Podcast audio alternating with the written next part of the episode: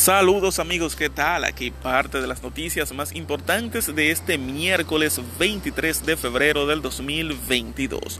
República Dominicana donará a otros países vacunas próximo a vencer. Salud Pública mantiene suspensión de jornadas odontológicas de implantes dentales sin la debida habilitación. Proconsumidor investiga denuncias de la mujer que se le impidió la entrada al restaurante Pepperoni supuestamente por sus Imponen un año de prisión preventiva a haitiano por intento de suplantación de identidad. Defensa de Jan Alain Rodríguez solicita a la Cámara de Diputados interpelar a la PEPCA por pérdidas millonarias en obras de plan de humanización.